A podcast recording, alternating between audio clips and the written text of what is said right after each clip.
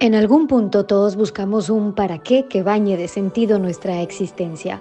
Apostar por la familia para afrontar los males que amenazan las generaciones del siglo XXI es el desafío de crecer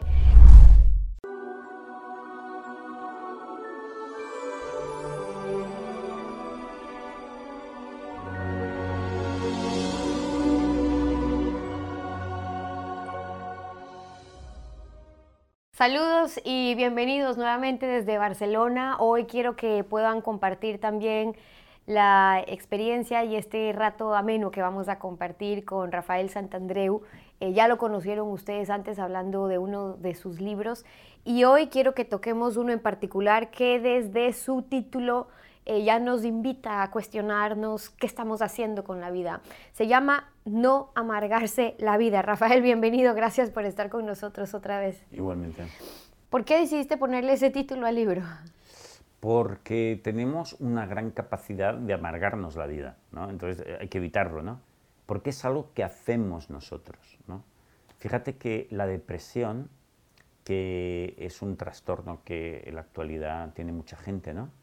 Eh, es algo que hacemos nosotros. De hecho, te diré que para deprimirse es muy difícil, porque el ser humano no se deprime con mucha facilidad, es muy difícil.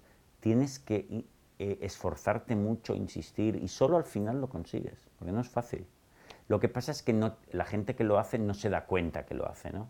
Pero están todo el día con su diálogo interno, machacándose, todo me sale mal, soy un fracaso, no tengo oportunidades, la vida no tiene sentido argumentándose todo el día, entonces claro, al final, ¿cómo, cómo quieres que, cómo quieren estar? ¿no? Entonces, como es algo que hacemos nosotros, podemos dejar de hacerlo.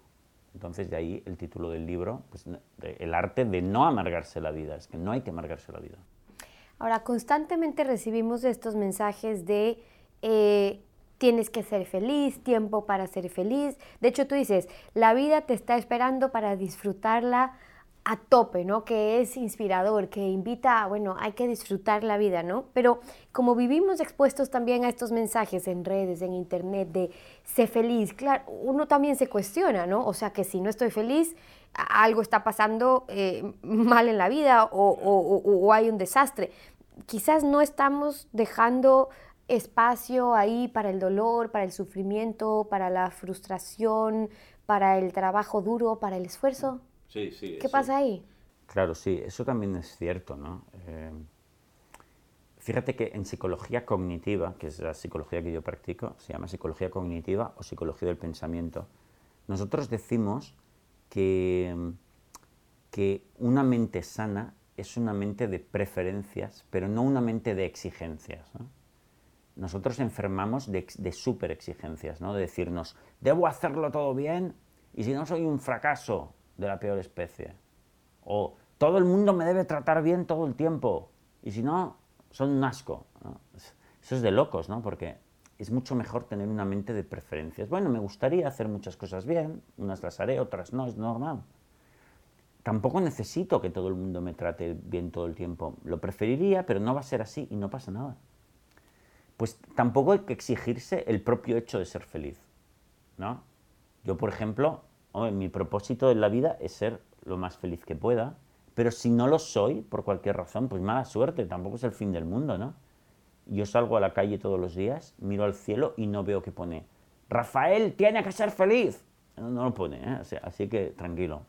O sea, si no lo soy, mala suerte, no pasa nada tampoco, ¿eh? puedo dormir la siesta tranquilo, ¿no? Entonces, el camino de conseguir las cosas nunca es exigirse como un loco, castigarse, obligarse. Eso te, va a bloquear, te va a llenar de ansiedad, vas a rendir mucho menos. Entonces, ni siquiera para conseguir la felicidad hay que volverse loco, ni, para eso. Ahora, tú en tus terapias también puedes conocer estos casos y por eso imagino que haces mucho énfasis en estas sobreexigencias que nosotros mismos, no sé si decir nos apuñalamos o nos ponemos, ¿verdad?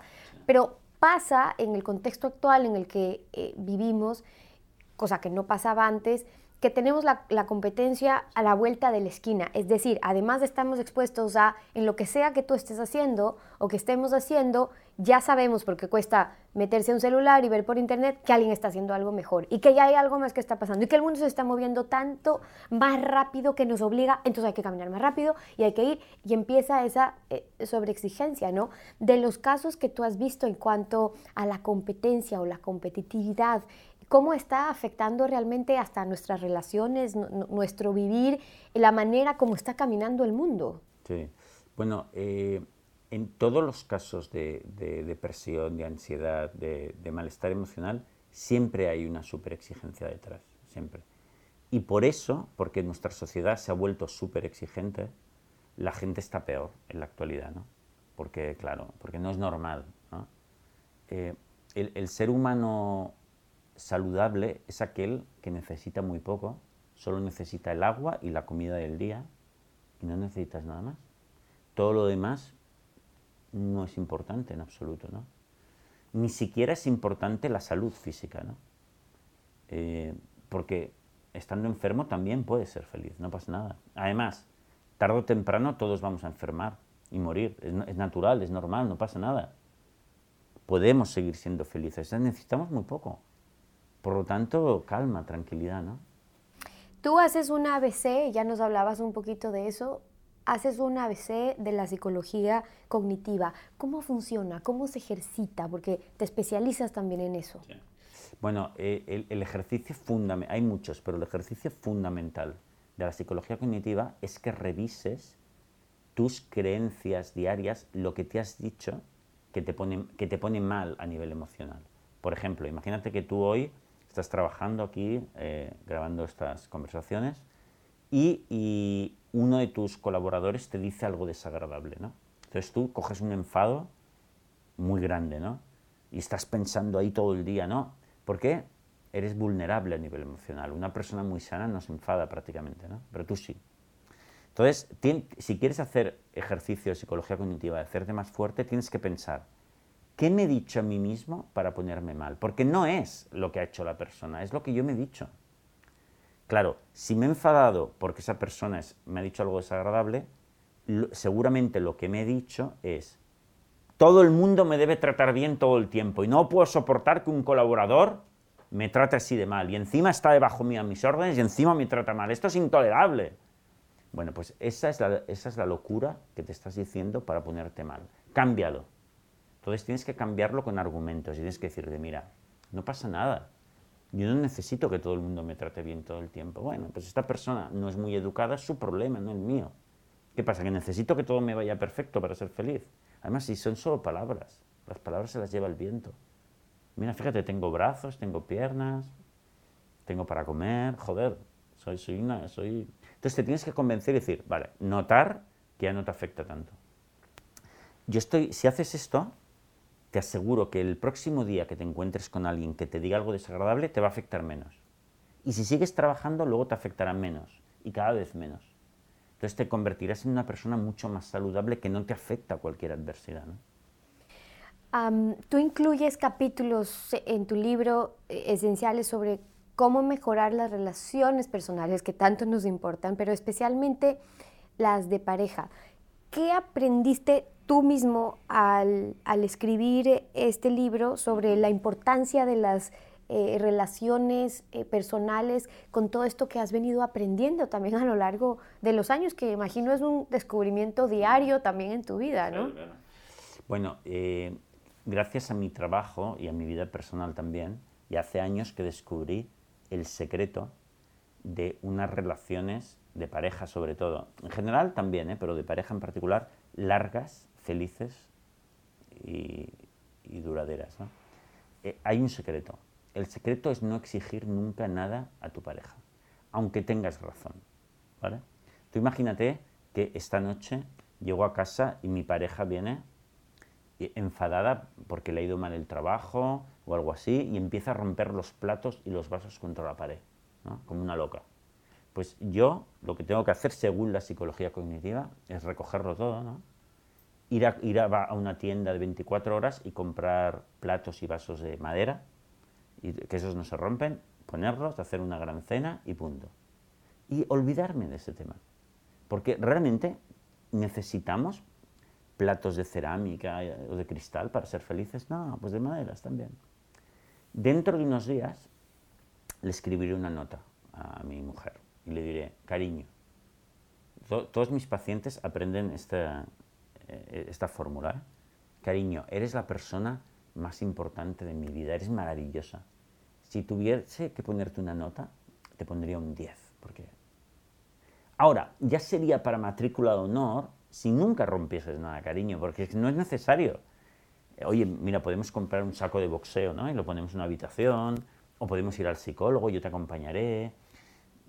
Pero, y aquí es la parte más importante de, la carta que le escribiré, ¿eh?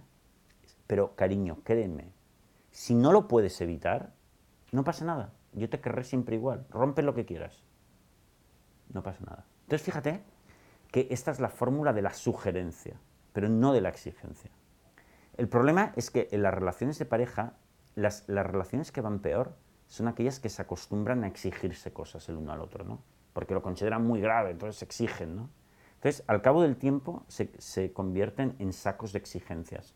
¿Por qué? Porque a nosotros cuando nos exigen algo, se levanta una barrera, ¿no? No funciona eso, ¿no? Aunque tengas razón, ¿eh? Por ejemplo, imagínate que yo quiero que vengas, ahora que estás en Barcelona, que vayamos a comer a un restaurante mexicano, ¿no? Y, pero te lo digo así, te digo, Stephanie, estoy hasta las narices. Tenemos que ir esta noche a comer a un restaurante mexicano porque no vamos nunca. Estoy harto. ¿Te entran muchas ganas de ir al restaurante? No, ¿verdad? A lo mejor te encanta la comida mexicana, pero claro, así no, porque la exigencia levanta una barrera. ¿Qué hacemos? Yo te digo, oye, conozco un restaurante increíble que hace una comida maravillosa. Entonces tú dices, vamos, genial. Entonces, cuando ¿Qué pasa? Que cuando exigimos, aunque tengamos razón, el otro levanta una barrera y piensa, bueno, tú qué me exiges y tú qué. Tú me exiges eso, pero tú tratas fatal a mi familia. Tú me dices que no rompa los platos, pero no me ayudas nunca. El día que tú me ayudes en casa, yo no romperé las cosas.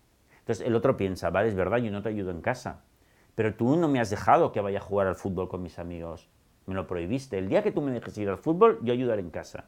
Y la otra dice, vale, es verdad, yo no te dejé ir al fútbol con tus amigos, pero tú en el sexo no cumples. El día que tú cumples en la cama, yo te dejaré ir al fútbol. Y ya está. Pam, pam, pam, pam, pam. Entonces, eso rompe las relaciones, la exigencia, la gravedad. Entonces, lo que hay que hacer es dejar de hacerlo, confiar en el otro. Mira, cariño, tú, yo te querré, hagas lo que hagas. Ahora, podemos hacer cosas maravillosas. Tienes que limitarte a eso y no exigir. Rafael habla de la importancia de las sugerencias en las relaciones de pareja más que de las exigencias, pero muchos que nos estén escuchando dirán, sí, claro, o sea, es que, es que en la teoría se lo entiende bastante claro, pero luego, como somos seres llenos de emociones, ponerlo en práctica, eso ya lo dejamos solo para los expertos en la gestión emocional, pero no es cierto, hay mucha gente hoy por hoy que ya está viviendo plenamente en su gestión de emociones para hacer que esto deje de ser una utopía. Es decir, puede dejar de ser una utopía el que ya hoy por hoy estemos viendo que con conocimiento y entendimiento se están manejando mejor estas fuerzas y emociones. Claro, tienes que corregirte, ¿no? Es normal que al principio se te escape la exigencia, se te escape eso, pero luego has de razón de decir, cariño, perdona, antes me he equivocado, estaba ya exigiéndote no sé qué, olvídalo tú eres lo más importante de mi vida, puedes hacer lo que te dé la gana. Sería mejor lo otro, pero jamás te exigiré cariño. Y vas, y vas practicando, vas practicando y al final cada vez entras, le estás enseñando además al otro a no exigir también. Es muy importante, ¿no? Es un aprendizaje que hay que ir haciendo poco a poco y rectificar, rectificar. En tu libro hablas de experiencias también de tus pacientes en las que has visto eh, no una sensación, sino un cambio real, es decir, que han podido ser agentes de cambio. ¿Qué experiencias nos podrías compartir? Bueno, tantísimas. Mira, eh, esta, esta mañana, justo antes de encontrarme contigo, recibía un correo electrónico, ¿no? que lo abierto desde el móvil, de un paciente mío que se llama Tony, que es de, que es de aquí de Barcelona. Mira, que es un chico que tenía un trastorno que la psiquiatría, por ejemplo, diría que es, que es muy grave, ¿no? aunque mucha gente lo tiene. ¿eh? Se llama trastorno obsesivo. Y es que Tony, eh, que es un chico muy joven, ¿eh? 26 años, un periodista joven de aquí de Barcelona, eh, él entraba en ideas de, a lo mejor veía, un bolígrafo o un cuchillo y le venía una idea a la cabeza de decir, ¿y si cojo este cuchillo y asesino a Steffi? Y se asustaba, decía, Dios mío, pero ¿cómo he pensado eso? O si estaba cerca de una ventana pensaba, ¿y si me tiro y me suicido? Y se asustaba. Eso se llama trastorno obsesivo. La gente como entra en bucle con unas ideas que les dan miedo y, pueden llegar a tener ese pensamiento y ese temor un, un 80-90% del tiempo. Entonces no lo dicen a la gente porque dicen, va, se van a pensar que estoy loco. Pero qué ideas tengo tan, tan salvajes, ¿no? Pero Dios mío, ¿no? Bueno, este es un trastorno que tiene un 5% de la población, ¿eh? que es muchísimo, ¿sabes? Eh, más, de más de una de cada 15, 20 personas tienen este problema. Pero es que no lo dicen. Bueno, pues hoy justo me escribía eh, que ya prácticamente estamos acabando la terapia y me dice, Rafael, estoy 100% bien ya desde hace dos o tres meses me encuentro, no tengo ya pensamientos de ese estilo, los he vencido, me encuentro mucho mejor que nunca en mi vida, ¿no?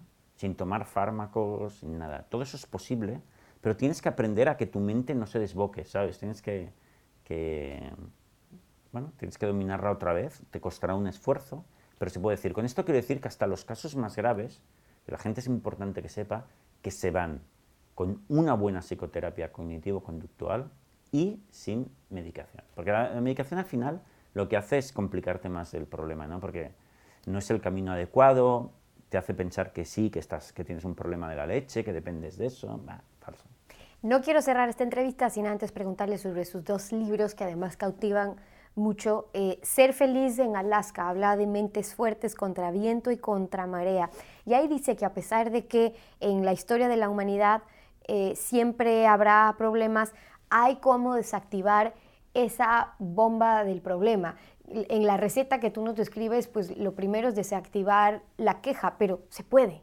Claro, tú fíjate que uno de los padres de la psicología cognitiva o abuelos fue el filósofo Epicteto. Epicteto nació en el siglo I. él nació en Grecia, pero fíjate, tiene la particularidad de que él nació esclavo. Sus padres eran esclavos y al nacer lo vendieron. Su, su amo lo vendió a otro que, por, cierto, lo trasladó a Roma. ¿no? Entonces, él eh, optó por no quejarse y decir, bueno, yo voy a ser súper feliz y aprovechar mis oportunidades aunque sea esclavo. Consiguió educación, eh, su amo, que además pasó a la historia, se llamaba Epafrodito, le dio la libertad y él fundó después la escuela de filosofía, que era la escuela estoica, que es precursor de la filosofía cognitiva, más importante de todos los tiempos. Entonces, si Epicteto encontraba que ser esclavo era un problema muy pequeño, una minucia, que no le impedía ser feliz, ¿de qué nos vamos a quejar? Y para cerrar, en tu libro Las gafas de la felicidad, eh, nos, nos, da esta impresión de que en verdad es tan fácil como ponernos esas gafas y ponernos esa actitud de decir, de ahora en adelante, todo lo que yo vea a través de estas gafas va a ser felicidad. Sí, e, es, es, más fácil de lo que parece. Lo que pasa es que como pensamos que no, lo hacemos muy difícil. Es una especie de bloqueo que nosotros tenemos en nuestra propia mente, ¿no? Pero el ser humano ha nacido para ser tan feliz como cualquier otro animal, ¿no? Si tú tienes un perro y lo llevas al parque, lo llevas a la playa, no para de menear la cola. Está feliz, está exultante de la vida. Está extático este, este perro, ¿no? Pues nosotros somos igual que el resto de los animales. somos hijos de la naturaleza y hemos venido para disfrutar como locos todos los días. Lo que pasa es que ya nos hemos olvidado de que esta es nuestra naturaleza normal, ¿no? Y andamos ahí comiéndonos el, coco con problemas absurdos, ¿no? Rafael Santandreu compartiendo con ustedes hoy desde Barcelona. Rafael, gracias por habernos acompañado y siempre un gusto. Igualmente. Y con ustedes hasta una próxima oportunidad.